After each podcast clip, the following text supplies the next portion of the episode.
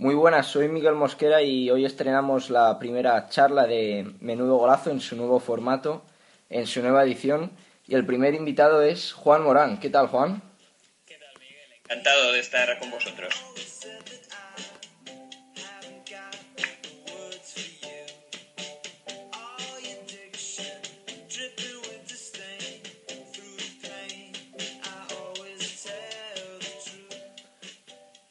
Bueno, Juan, eh, lo primero presentarte. Eh, eres periodista que está viviendo en Cardiff y trabajas para Onda Cero, ¿no?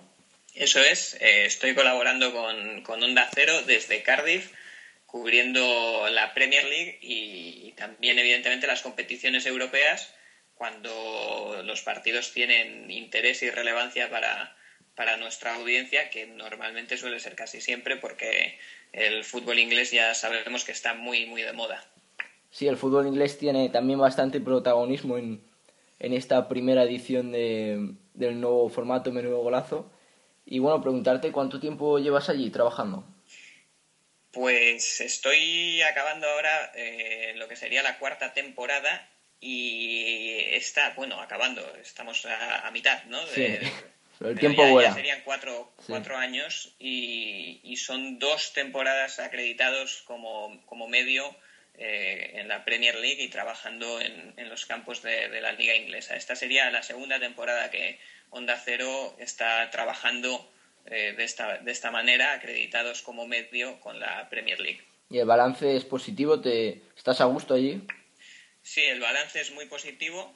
Es un, una experiencia muy bonita. La verdad es que, bueno, pues te puedes sentir un privilegiado, ¿no? De tener la oportunidad de, de hacer una cosa de estas, pero evidentemente tiene ciertas dificultades que, bueno, ahora si quieres pues iremos comentando.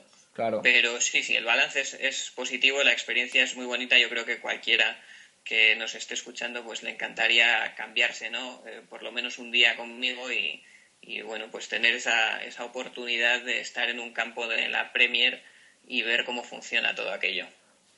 Bueno, tú estás en Cardiff, pero ¿te mueves también por, por el área de, de, Liverpool, Manchester y demás? ¿O cómo, cómo funcionas tú? Sí, sí, sí, sí.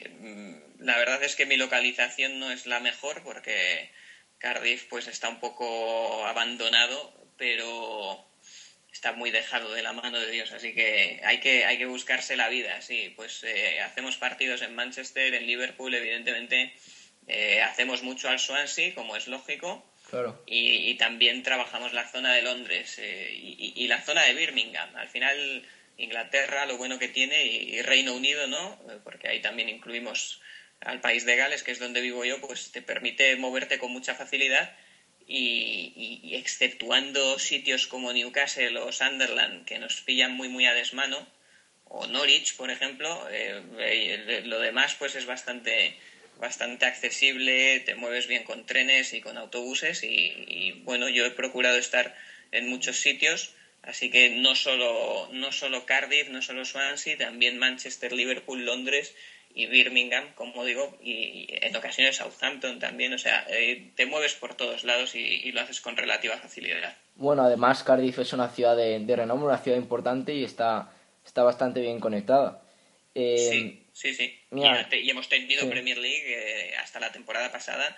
Y bueno, ahora en Championship, en una situación un poco rara del equipo, pero sí ha sido un, un punto importante futbolístico, eh, también teniendo en cuenta que el estadio que tenemos en Cardiff, el estadio del Millennium, fue el estadio que se utilizó para celebrar las finales de Copa mientras Wembley era, era remodelado, porque es el, eh, uno de los estadios más modernos del, del país. Sí, ¿se juega más, eh, se jugaba más rugby ahí o, ¿O no? Sí, sí, sí, es una ciudad de, de, rugby. Yo hace poco comentaba la anécdota.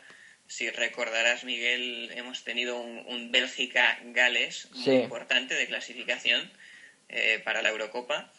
Y, y, con Gales haciéndolo bastante bien en su grupo. Bueno, pues eh, fue imposible ver el partido por la televisión porque no lo estaban poniendo. Pero a los pocos días pues tuvimos un Gales-Fiji de, de rugby partido amistoso que por supuesto pues estaba el, el país paralizado y no había Sí. problema para, para sintonizarlo en, en, la pantalla. Así que ahí te puedes hacer un poco una idea de lo, de, de lo que pesa el fútbol y lo que pesa el rugby en, en Gales y sobre todo en Cardiff. Y bueno, hemos hablado en, en Menudo Golazo, en, en, el formato anterior, hablamos con varios periodistas acreditados y demás españoles trabajando para medios en Inglaterra, pero ninguno estaba en, en Gales como estás tú. Y te quería preguntar esto antes de que se me olvidase. ¿Controlas el, el dialecto, el idioma local o, o no? Mm, malamente. Muy difícil. Es difícil. Tienen un acento, tienen un acento raro y bueno, es, es complicado.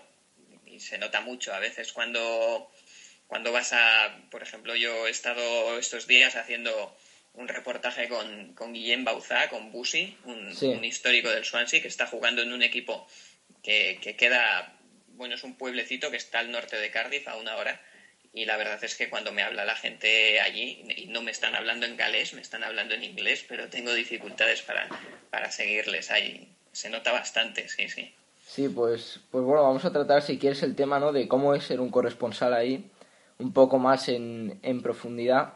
Conocemos las, las desventajas o bueno, los inconvenientes que te ponen muchas veces a la hora de coger una acreditación. Eh, ¿Cómo fue ese proceso y después cómo te has podido desenvolver por allí? Sí, eh, la verdad es que es, complicado. La Premier lo tiene bien organizado porque, porque tiene externalizado el sistema de acreditaciones en una empresa, con lo cual el club no tiene que andar eh, negociando individualmente con cada persona que se dirige a ellos para pedir una acreditación. Entonces, en ese sentido, está bastante bien organizado, pero hay dificultades para que para poder entrar dentro de ese sistema, ¿no? de ese sistema informático que, que es el que ya te, te permite pedir cualquier, cualquier partido. Y, y, tampoco te garantiza el estar dentro de, de, ese sistema de acreditaciones el que tú vayas a poder ir a todos los partidos, porque depende mucho de, del espacio que tenga el club y depende mucho también de que te conozcan o no. Claro. Entonces hay veces que nosotros nos dirigimos como, como Onda Cero y, y hay algunos clubes que no saben quién es Onda Cero y deciden que no, que no te acreditan aun cuando estás dentro del sistema. A mí esto me ha pasado, me ha pasado varias veces. Entonces,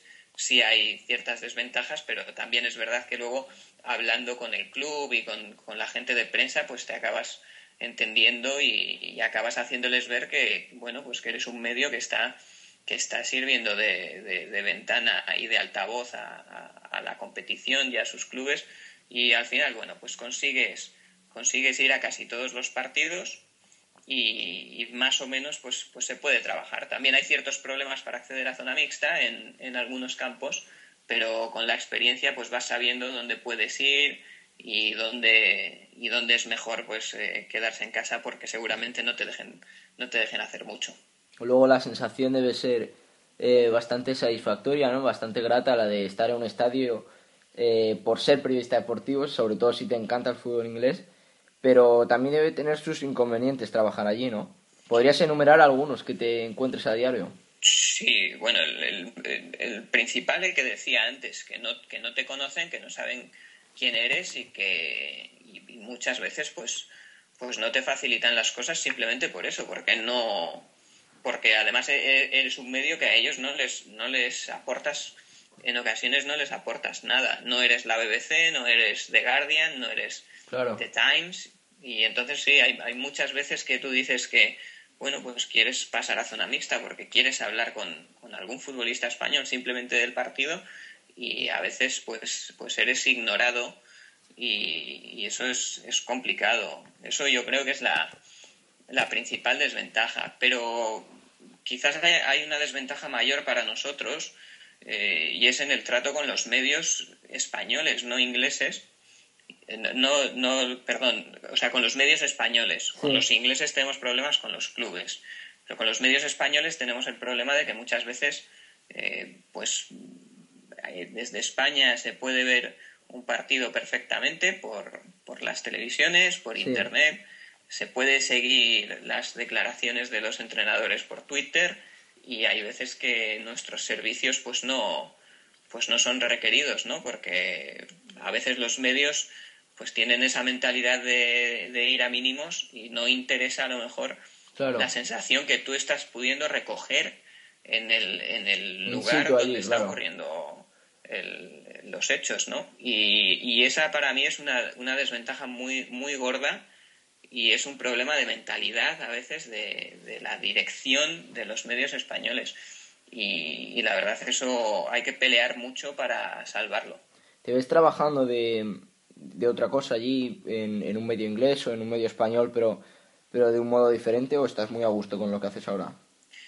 estoy a gusto con lo que hago ahora, me gustaría hacer más cosas, pero es difícil cuando no tienes el, inglés al 100%, porque evidentemente mm, podemos hacernos entender allí y decir que queremos hablar con determinado jugador, que si nos dejan pasar a la zona mixta, podemos hacer una pregunta en, sala de prensa, pero, pero cuando no eres bilingüe, pues el escribir un artículo a lo mejor para un, un medio local es prácticamente imposible. Es prácticamente imposible. Entonces no es, no es sencillo, no es sencillo. Hay que encontrar cosas muy, muy a medida, muy a medida y, muy vinculadas a, nuestro idioma.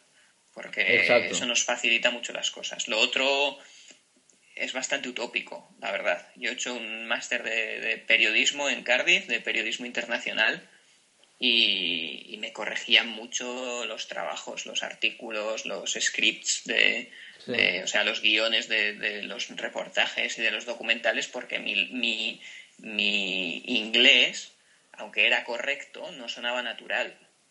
Y esos, y esos matices a veces, a no ser que lleves mucho tiempo en, en Reino Unido, no acabas de, entenderlos.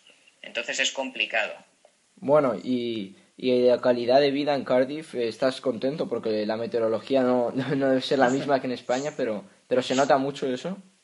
No se nota mucho, se nota especialmente cuando, eh, cuando llega el buen tiempo y bueno, cuando debería llegar el buen tiempo, ¿no? Que sabemos que en España ha llegado, pero en Reino Unido sigue haciendo mal tiempo, sigue lloviendo sigue haciendo frío. Eso se nota mucho. El invierno, por lo menos en Cardiff, es parecido al, al invierno español, no hay mucha diferencia. La lluvia no es tampoco tan, tan terrible, porque lo normal es que llueva todos los días, pero no es una lluvia que, para que te hagas una idea, yo voy a, todos lados en bici. Suelen caer una cosa que se llaman showers, duchas, que es eso, una ducha, puede durar cinco minutos y luego ya, pues bueno, pues se queda a lo mejor chispeando, el light rain este que le llaman. Entonces es, es llevadero, yo no no creo que haya mucha, mucha diferencia. Se nota mucho, pues eso, cuando llega la primavera, cuando llega el verano, y tú sigues con la chaqueta y sabes que en España, pues a lo mejor la gente está en la piscina. Y en el modo de vida inglés, en la ciudad de Cardiff, notas que, que se acaba todo antes, ¿no? Que antes se va antes el sol, cierran las cosas antes y demás. Eh, te, te, ¿Te fastidia un poco eso o lo llevas bien? Se lleva bien te habitúas. No, yo creo que no hay, no hay mucho cambio, porque al final son ciudades europeas. Es verdad que, todo termina un poquito antes, pero, pero bueno, yo no, yo no noto una especial diferencia. No lo sé si, porque al final esto me pasará como a ti, Miguel, que, somos obsesos del fútbol y prácticamente eh, solo pensamos en eso, pero para la gente que le gusta ir de compras o, o, ir a, museos, o ir, no sé, a lo mejor sí que lo notan más, pero nosotros al final que estamos pendientes del partido, pues casi, casi que, ni nos enteramos. Mientras que puedas ir a un partido los fines de semana, estás contento, ¿no? Correcto, sí. bueno, hablando de partidos que, que visitas campos por, por toda Inglaterra y, y Reino Unido, al fin y al cabo, ¿con, ¿con qué campo te quedarías? Porque habrás visitado ya unos cuantos. ¿Cuál es tu preferido? Pues bueno. O tu top 3, así. Hay muchos, eh, podríamos decir, eh, eh, no es mi preferido, pero desde luego a nivel de, instalaciones y de, y de comodidades y, de modernidad, indudablemente el Emirates seguramente sea el mejor. a nivel de, de, que te pueda impresionar más, porque sabes que estás en, en un sitio con muchísima historia, pues seguramente Old Trafford, eh, Anfield, evidentemente. Sí. Eh, y luego, pues, los campos pequeñitos y de, barrios londinenses son mis favoritos, ¿no? Pero ya sería una cuestión más de gustos. Claro. Pero vamos, eh, el campo del Fulham, el campo del QPR, A mí esto me parece maravilloso. El campo del West Ham, el, campo del Tottenham, que no es tan pequeñito como los otros, pero también pues vas pues, tienes que ir a un, barrio londinense. Eh, este tipo de, de situaciones me gustan mucho, me recuerdan a algunas cosas que podemos ver en España, como Vallecas, por ejemplo, el campo del Rayo. Yo creo que eso tiene mucho encanto y a mí, pues, eh, yo lo prefiero a, al Emirates, pero claro, en mi punto de comparación, la sala de prensa del Emirates con la que, con la que hay en Fulham, para, para que te hagas una idea, el Emirates lo tiene todo preparado, tiene incluso, para la gente que hacemos radio, tiene salas especiales donde podemos entrar y grabar con buen sonido a los protagonistas. Bueno, es algo más. La sala de prensa es un, es un bar, es un pub, no es un pub, pero sí es un bar, un bar que se utiliza durante el partido para que los para que los invitados, los VIP, pues tomen algo y estén allí. Y luego cuando acaba el partido, pues ahí pasamos los periodistas, hay una barra de, de bar con sus botellas y sus vasos que nadie utiliza en ese momento y ahí es donde se hace la rueda de prensa. Y en tu tiempo en Inglaterra, como periodista, ¿qué mitos y qué, ideas has cambiado ¿no? sobre el fútbol inglés que tenías antes de ir y que, y que ahora ves de un modo diferente? Sobre todo el ambiente. Yo creo que el ambiente no es tanto como se dice. No es tanto como se dice. Hay campos, entiendo que también porque mueven muchos aficionados de fuera y, y eso creo que afecta al ambiente, pero Old Trafford o, Anfield no tienen un ambiente especial. Es verdad que cuando aprietan sí, que notas mucho, sobre todo Anfield es increíble, ¿no? Pero esa situación de que apriete todo el estadio a la vez y tal se, da pocas veces. El equipo tampoco está ayudando mucho últimamente. Pero yo no veo tanto ambiente como se dice. Eh, esa es la sensación que tengo a veces pues parecido a, a, lo que, a lo que podemos tener en España. Sí que es verdad que hay más campos que están llenos, pero también hay otros que, que pasa como, como, pasa... ¿En el Etihad o no? Con, sí, el, en el Etihad, por ejemplo, vivimos situaciones en las cuales se regalan entradas para que, para que lo acaben llenando. El Blackburn Rovers, por ejemplo, no llena el campo jamás. Eh, Cardiff, el propio Cardiff, yo he estado en partidos donde no, donde la gente no va al, estadio. Entonces no es tampoco cierto que los estadios estén siempre llenos o que la gente siempre cante, eh, porque no es así. Pero sí te encuentras algunas situaciones pues, pues que te llaman la atención. A mí, por ejemplo, la afición del Leeds fuera de casa me ha, parecido muy bulliciosa, la del Manchester United también, el estadio del Southampton en, todo el estadio me parece que, mete mucho ruido, que me gusta, que tiene un ambiente bonito, sí ves cosas, pero no hay, al final no hay tanta diferencia, nos parecemos todos muchos. O sea, no hay, eh, ves las mismas cosas que podrías ver en España. Claro, y a nivel futbolístico notas ese gran contraste que dicen o, realmente el fútbol está globalizado y, viene a ser lo mismo muchas veces. No, en, en, este caso yo creo que sí que hay diferencia, principalmente porque hay una, pienso que hay una idea por encima de todo que es el respeto al juego. Y es un respeto al juego que tiene. Eh, eh, es, una cosa cultural. Y lo tienen los aficionados y lo tienen los jugadores. Y los que vienen de fuera enseguida lo entienden. Que, que, se juega con, con, otro ritmo, con otra velocidad. Y que ahí no, no puedes andar tirándote o no puedes intentar engañar pues porque se te porque está muy muy mal visto muy mal visto. Eso eso lo he leído mucho yo que, que lo que les frena un poco a los ingleses a ver fútbol español bueno no les frena les disgusta el fútbol español es que a veces esas piscinas no esos teatreo a, a veces en, en, Inglaterra no, no se tolera. Sí puede ser puede ser. Para que te hagas una idea cuando ficha Luis Suárez por el Liverpool a mí hay, hay gente que me dice que no quieren que, que Luis Suárez vaya al Liverpool bueno, que no quieren, ya estaba hecho el fichaje, que no estaban contentos con el fichaje por la jugada que hace Luis Suárez en el Mundial de Sudáfrica, si no recuerdo mal, en, el partido contra Ghana, cuando saca de voleibol, debajo de los palos con la mano, hace una parada y, le expulsan, pero claro, fuerza era gol o penalti y, expulsión para él. Al final fue penalti y expulsión, el penalti lo falló Gana y al final se clasificó Uruguay.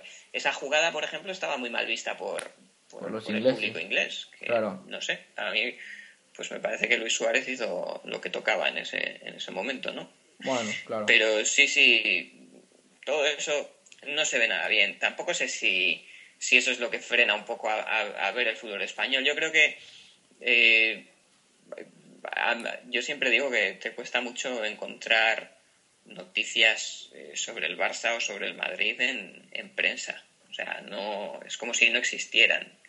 Eh, Barça, Madrid y la Liga en general, pero digo Barça, Madrid sobre todo por el tema de Messi y de Ronaldo, ¿no? De que estamos siendo testigos de quizás los, los dos mejores jugadores de la historia o desde luego dos de, de los mejores. Y tú, por ejemplo, si lees el periódico el lunes, no viene el resultado del Barça, no viene el resultado del Madrid. O sea que es, es, es llamativo, no sé. Realmente lo que interesa es la liga inglesa y bueno, pues supongo que luego habrá gente, pues como, como en todos sitios, ¿no? Que les pueda interesar más o menos la liga española. pero, pero a mí, por ejemplo, el detalle este de que tú no puedas saber cómo ha quedado el Real Madrid el lunes, eh, me llama poderosamente la atención. Y periodísticamente hablando, ¿crees que tenemos cosas que aprender de Inglaterra o, o, alguna cosa que digas, ostras, esto se debería de hacer en España también? Pues yo creo que son, son modelos diferentes. Por ejemplo, en Inglaterra se escucha mucho más al entrenador. Eh, y hay mucho hay un interés mayor por escuchar lo que dice el entrenador después del partido que, que por recoger las, las declaraciones de, de los jugadores. A mí eso es una diferencia que, que veo que me parece curiosa. Tampoco sé si es mejor o, es peor el, el, modelo, la verdad. Yo a mí, bueno, pues me toca más trabajar con, los jugadores, pero, es verdad, por ejemplo, que, que, si, que si tienes oportunidad de hablar con Roberto Martínez, pues es, es un gusto, ¿no? Porque, porque habla muy bien y se explica muy bien. Entonces, bueno, no sé si, si el modelo es mejor o es peor. Indudablemente en Inglaterra pues no tenemos las fórmulas que tenemos eh, hoy en día en España de, de, las tertulias televisivas o, o, bueno, incluso también de las tertulias radiofónicas. Es más difícil encontrarse eso. Se da más, se da más cancha al, al espectador, al, al aficionado, interviene más en los programas. Hay programas de, de radio, tanto en la BBC como en Talk Sport, que sería una especie de radiomarca de, de, allí, donde se abre el, eh, el, micrófono a los, a los oyentes, a los aficionados, y los aficionados suelen expresarse bastante bien y es interesante escuchar sus opiniones. En, ahí yo creo que sí que hay, que hay diferencias grandes y esto se hace, se hace bastante. Y luego pues no hay, no me da la sensación de que haya tanta tertulia eh, y tanta opinión. Eh, y creo que eso también es, es importante porque, porque en, mi opinión el tema de la tertulia le está haciendo bastante daño al, periodismo. ¿Y qué te llevó a, irte allí a Inglaterra? Que no te lo he llegado a preguntar durante la charla, pero ¿cómo fue ese momento en el que fuiste a las Islas Británicas? Motivos, motivos familiares. Trasladaron a mi pareja por, por razones de trabajo y yo también fui para allá ya había colaborado, ya estaba colaborando con, Onda Cero y, una vez que estuvimos allí, pues ya fuimos buscándonos el sitio, ¿no? Y viendo qué cosas se podían hacer y, qué, y de qué manera podíamos trabajar. El año pasado hicimos mucho, ya digo que estuvimos en muchos campos y este año pues estamos intentando hablar con, con gente que tiene quizás un papel más secundario en, en lo que es el, mundo del fútbol, pero que nos cuentan historias y estamos intentando pues investigar también sus, sus relatos, ¿no? Que, claro, eso es interesante siempre. ¿Y, el fútbol inglés cuándo te comienza a llamar la atención? ¿Perdón? ¿El fútbol inglés cuándo, cuando te comenzó a llamar la atención? Ah, eh, el fútbol inglés a mí me ha llamado la atención siempre eh, desde 1984, cuando vi al Liverpool ganar la Copa de Europa en Roma, contra la Roma, por Bruce Grovelar haciendo un poco el bobo eh, en aquella tanda de penaltis. Pero bueno, entonces yo era muy pequeño, sí me llamó la atención el Liverpool, pero ha, sido luego, más, más adelante, cuando por esa idea que contaba antes del respeto al juego y de bueno y de, de, ver con muy malos ojos pues el que el que la gente intente engañar, que, a mí es una filosofía que me parece que me parece muy interesante. Este fin de semana veíamos en el Athletic eh, Atlético de Madrid, el penalti que le hacen a Tiago y, se equivoca el árbitro, pero, pero a mí me parece más grave lo que hace el, lo que hace el jugador. Sí. Entonces este tipo de cosas que a mí me molestan mucho y, que no me gustan y que en España mm, se puede estar dando vueltas al tema eh, pues durante una semana entera y hablando de los árbitros cuando el problema creo que es un problema cultural que en Inglaterra pues se da menos, se da menos. Y, y, eso fue lo que, lo que me empezó a llamar la atención. También me, me llamaba la atención el tema de, de, los aficionados y de cómo se sigue a los clubes, aunque luego ya digo que estando allí pues ves que, que no hay tantas diferencias, pero sí hay, sí hay diferencias, por ejemplo, en el caso de lo que te decía, que estaba trabajando un reportaje con, con Guillem Bauza, él juega en un equipo de una división que no es profesional en, Gales y ese equipo mete, mete todos los sábados cerca de, mil tíos en el estadio. O sea, esa gente de ese pueblo es de ese equipo. Y da lo mismo que esté jugando hasta ahora eh, el Chelsea, el Manchester United o, quien tú quieras. Esos tíos van al estadio. Y eso es una cosa que a mí me gusta mucho. De hecho, en esta primera edición del, del formato Menudo Golazo, en la sección de, de vídeos arriba a la derecha, habrá podrás ver cuando estés escuchando esto un reportaje sobre como es el ambiente en la cuarta división inglesa, que a esa misma hora se estaban jugando bastantes partidos de Premier y aún así el estadio estaba, estaba lleno. Pues sí, sí, Si recuerdas esta semana que tuvimos en la protección del horario Premier y que la Premier no sirvió imágenes en, de los partidos que se jugaban a las 3 de la tarde, eh, hora, hora inglesa, eh, yo estuve en, ese campo del pueblecito de, de Gales y, había muchísima gente, había muchísima gente. La verdad es que es un, es, es, un, es una maravilla eso. A mí me, me encanta. Te, te toca la fibra eso, ¿no? Esa es otra cosa que, que, es una diferencia muy, muy notable. Hay una, hay un, hay un, una dualidad Madrid-Barcelona que no le hace tampoco ningún beneficio al, al, fútbol. claro. en, Reino Unido te puedes encontrar eh, gente de, de todo tipo y, y, que, es de un, que es de un club y le tienes en cuidado el, eh, los equipos grandes. Él es de ese club y, para adelante con eso.